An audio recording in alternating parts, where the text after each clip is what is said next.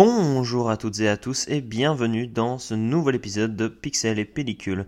J'espère que vous allez bien, que vous n'avez pas fait d'accident avec la neige qui est arrivée cette semaine. Aujourd'hui, nous allons innover et parler d'un jeu vidéo. Comme vous l'avez lu dans le titre, vous savez que l'on va parler de Prince of Persia, The Sands of Time.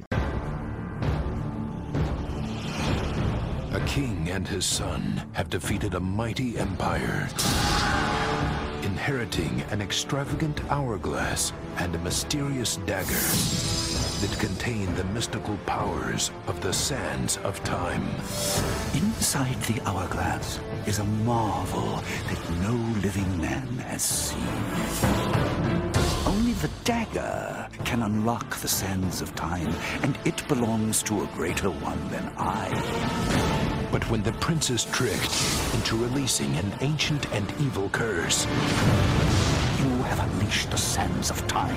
I can undo what you have done. Give me the dagger. Alors, Prince of Persia, c'est un, un jeu qui a été développé par Ubisoft, euh, Ubisoft Montréal d'ailleurs, euh, qui a été réalisé par Patrice Desilets euh, c'est un jeu en troisième personne qui, euh, où vous jouez du coup euh, un prince de Perse qui découvre une, une, dague magique qui permet de remonter dans le temps. À peu de choses près, c'est ça le pitch du jeu. Alors, c'est la première fois qu'on va faire un épisode sur un jeu vidéo, donc je sais que ça va pas être peut-être aussi aussi bien expliqué que pour les films. On va voir comment ça va se passer, hein, sans aucun problème et sans aucun stress.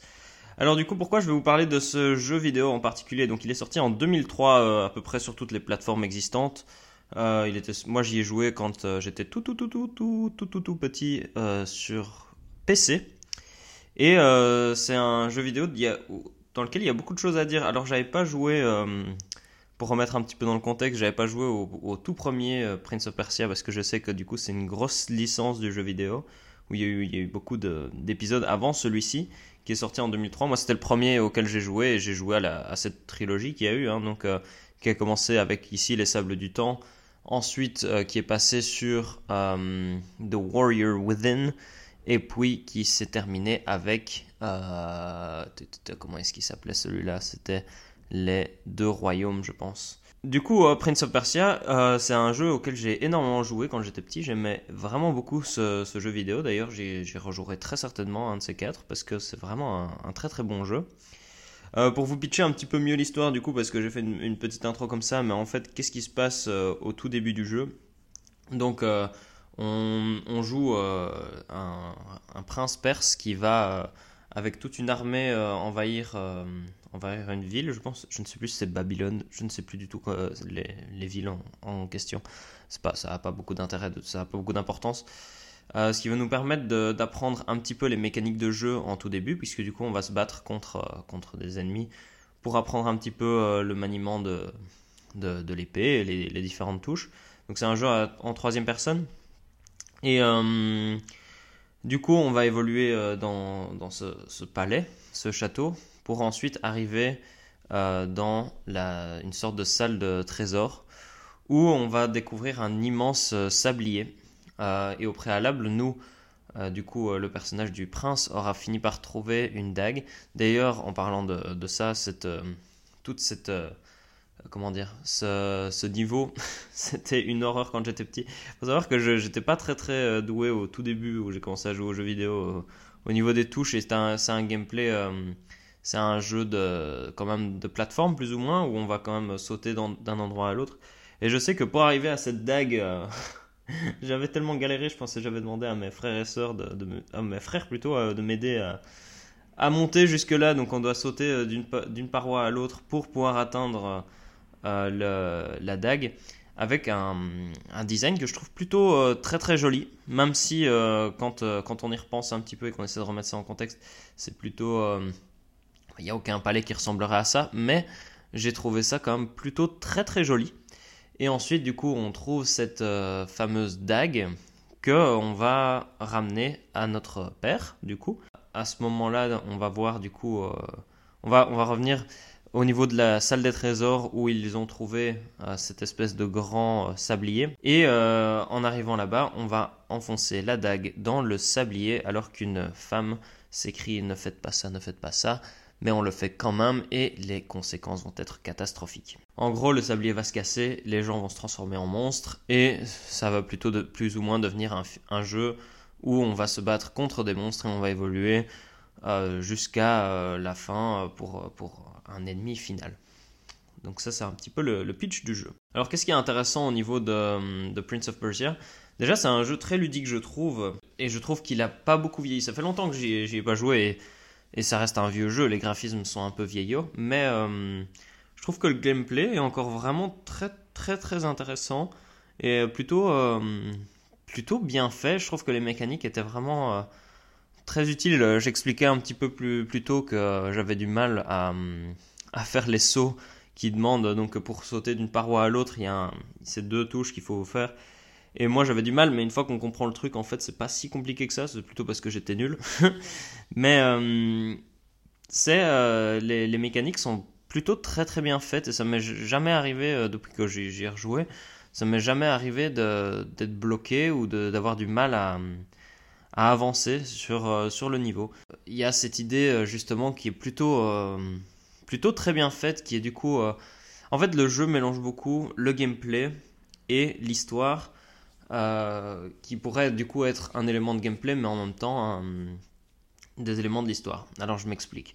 On a du coup cette dague au travers de pendant toute la mission qui a une des jauges euh, qu'on peut augmenter euh, petit à petit. Au plus on tue des ennemis, au plus on peut avoir de jauges, peu de choses près, comme ça que ça marche. Et euh, en fait, ces jauges, on peut les utiliser pour remonter le temps. Et en fait, du coup, c'est une, une dague qui permet de remonter le temps, mais c'est assez intéressant de l'avoir introduit dans le gameplay parce que déjà ça permet une meilleure immersion et déjà ça nous permet de pouvoir remonter dans le temps quand on foire un saut ou quand on se fait tuer pour pouvoir avoir une seconde chance. Et en même temps c'est très très bien introduit euh, au sein de l'histoire, c'est-à-dire qu'on sent que c'est pas un, truc qui est forcé et je trouve que c'est assez brillant parce que du coup c'est sorti en 2003, alors il y a, y a, plein de jeux qui étaient déjà sortis qui, jouaient avec, euh, avec ça pour créer des éléments de gameplay mais qui soient introduits dans l'histoire et qui aient du sens dans la, dans la diégèse du jeu, si je puis dire. La diégèse donc qui est l'univers interne d'une œuvre fictionnelle qu'on utilise principalement pour le cinéma, mais bref, je l'utilise aussi pour le, jeu vidéo. Et euh, du coup, cet élément de euh, pouvoir remonter le temps en utilisant cette dague, mm, ben, je le trouve plutôt, euh, plutôt assez fascinant et assez malin en fait, parce que ça permet d'introduire le fait d'avoir des sortes de vie, si vous voulez. Et en même temps, de, ben, c'est introduit et ça a du sens dans l'univers du jeu.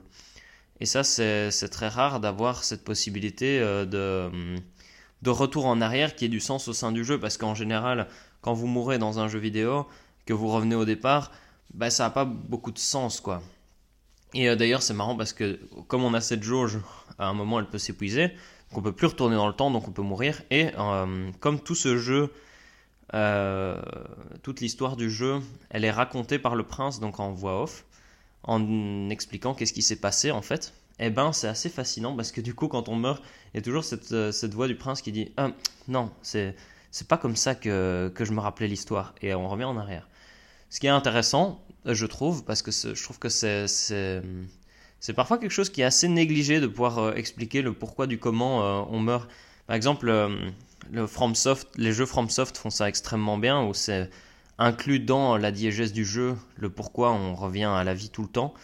Euh, les Dark Souls, Bloodborne et euh, Elden Ring fonctionnent à 100% là-dedans, où en fait, bah, il y a des raisons pour lesquelles on revient à la vie, il y a des raisons pour lesquelles on ne meurt pas. Enfin, on revient euh, systématiquement à notre point de départ, quoi. Et, et je trouve que c'est hyper malin et hyper intelligent de l'introduire dans le gameplay parce que ça permet une immersion beaucoup plus forte et viscérale dans le jeu, ce qui est quand même la base des jeux vidéo parce que si on n'est pas bien immergé dans un jeu, ben, ça va marcher vachement moins. Donc euh, je trouve euh, ce point plutôt fascinant et c'est un point qui m'a énormément plu moi quand j'étais petit parce que je trouvais ça hyper ludique de pouvoir remonter dans le temps à chaque fois et euh, je trouve ça hyper malin de la part des développeurs d'avoir réussi à trouver ça. Donc tu vois vraiment toutes tes, actions, les actions que tu as faites juste avant qui reviennent en arrière et de façon assez, assez bien faite et assez ludique. Je trouve que c'est plutôt, plutôt fascinant de, de faire ça. Donc voilà, ça c'était pour un, petit aspect au niveau du gameplay. Et pour avancer un petit peu plus aussi dans l'aspect immersion, il y a aussi un truc que je trouve vraiment sympa c'est euh, l'évolution de l'histoire qui est inclus également dans l'apparence du personnage. Donc en fait, plus le temps avance et plus, euh, ça va être un peu bizarre dit comme ça, mais plus notre personnage se déshabille. En fait, il a, euh, en gros, ses vêtements s'arrachent au fur et à mesure du temps et ça nous permet de, comprendre un petit peu, on va dire intuitivement, où est-ce qu'on se trouve dans le récit du, jeu, quoi. Ce que je trouve plutôt malin et plutôt chouette parce que du coup on peut vite se dire ah ben là j'arrive vraiment plutôt à la fin. Là on se dit ah je dois être quoi plus ou moins au milieu en fait euh, au début on va perdre une manche puis ensuite on va perdre l'autre manche puis ensuite on va perdre le le comment dire la veste quoi donc on va être torse nu et là on sait que quand on est torse nu on arrive vers la fin du jeu et on le voit et euh, c'est une façon de nouveau, euh, il y a beaucoup de choses au niveau du gameplay en fait, et au niveau de, ce qui est montré, qui permettent une meilleure immersion dans l'histoire et une, meilleure compréhension de la diégèse dans le, dans le jeu. quoi. Et moi j'aime bien, c'est des petits détails un petit peu, euh, peut-être pas méga méga intéressants, mais moi je trouve ça vraiment, je trouve ça plutôt cool en fait de l'avoir introduit comme ça dans, dans le gameplay. et je trouve le personnage du prince qui est assez, assez intéressant comme, héros parce qu'il est un petit peu. Euh, bon, c'est les débuts et euh, par la suite, il sera quand même un petit peu plus euh, intéressant, on va dire, dans les, dans les suites de ce jeu-là. Même si ça pose des bases. Moi, j'aimais vraiment beaucoup et j'aimais bien cette idée que ce soit un petit peu raconté comme un conte, en fait, qui peut se rapprocher un petit peu des contes des mille et une nuits, hein, bien évidemment. Mais c'est vraiment exprimé d'une façon de conte et je trouve ça plutôt chouette euh, comme, idée de nouveau. Euh, en fait, il a, beaucoup d'idées qui me parlent euh, vraiment beaucoup. Et j'aime bien le fait qu'on sent que le personnage, on, sent toute l'agilité en fait du personnage du prince qui est vraiment présente au, sein du jeu et qui est assez fascinante, assez intéressante. Aussi, ce qui est vraiment bien fait, c'est le fait que les jauges, le, les UI, donc tout ce qui est présent à, à l'écran ne soit pas euh, ne bave pas trop. Et en fait c'est visible mais c'est pas trop visible non plus. Euh, ils ont rajouté également des, hum, des murs cachés qu'on peut détruire pour pouvoir aller euh, augmenter notre barre de vie par exemple. Ce que je trouve aussi très intéressant parce que ça permet de récompenser le joueur pour ses recherches et ses explorations de la map enfin c'est pas vraiment une map hein, c'est un jeu assez linéaire mais son exploration des niveaux, quoi. Et ça, c'est de nouveau quelque chose qui est très intéressant, quelque chose qui, qui est présent, par exemple, dans des jeux comme euh, The Last of Us ou de nouveau Elden Ring, par exemple, qui récompense vraiment fort le joueur pour explorer les cartes, pour explorer euh, les niveaux, pour explorer un petit peu tout ce que les développeurs ont mis. Et euh, bah après, pour Prince of Persia, c'est la base de ça, c'est vraiment un, tout petit truc parce que ça permet juste d'augmenter sa barre de, vie. Mais je trouve ça plutôt intéressant parce que moi je l'avais pas remarqué la première fois que j'avais joué à ce jeu. Je l'ai remarqué par la suite et je m'étais dit ah mais c'est trop cool en fait on peut vraiment augmenter notre barre de vie. Ce qui est présent du coup par la suite dans les, deux suites de, de, Prince of Persia. Et euh, je, trouve ça plutôt plutôt euh, plutôt très chouette. Moi je me rappelle m'être tapé des barres de ouf à essayer de retrouver toutes ces, des espèces de fontaines hein, dans lesquelles on doit boire pour reprendre de la vie. Et euh, c'est vraiment euh, bien bien fait. Il y a aussi du coup, euh, en parlant de fontaine, cet élément du jeu où pour reprendre de la vie, bah, on doit boire de l'eau. Et c'est aussi assez bien fait parce que ça permet de ne pas avoir justement des comment dire, j'allais dire des icônes, mais c'est pas vraiment des icônes, mais des, objets qu'on doit ramasser pour pouvoir reprendre de la vie. En fait, non. Bah, dès que vous voyez une bassine d'eau, il suffit juste d'aller boire dedans pour reprendre de la vie.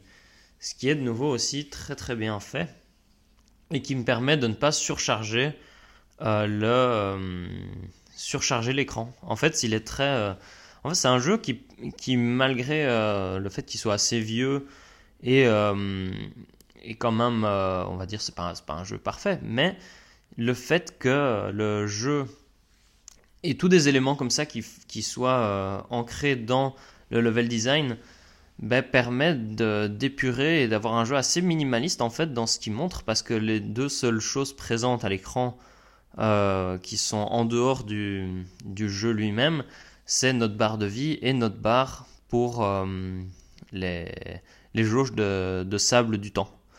Ce qui est hyper, hyper bien fait, hyper intéressant parce que ça permet de nouveau d'être plus investi et plus ancré dans l'histoire et dans ce que le jeu raconte.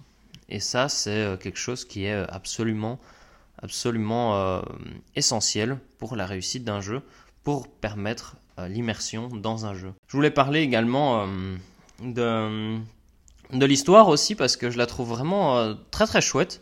C'est une histoire qui est assez simple, hein, mais il y a des moments quand même assez dramatiques dedans. Au, au, début du jeu, bah, on le comprend assez vite. Euh, c'est un micro spoil, euh, skippé de 30 secondes si vous voulez euh, échapper au spoil. Mais en fait, au tout début, on arrive pour le, on arrive pour nous battre contre notre père en fait, puisque du coup il était là où il y avait le sablier. Nous, on y a échappé au sable du temps qui transforme en monstre, mais lui non.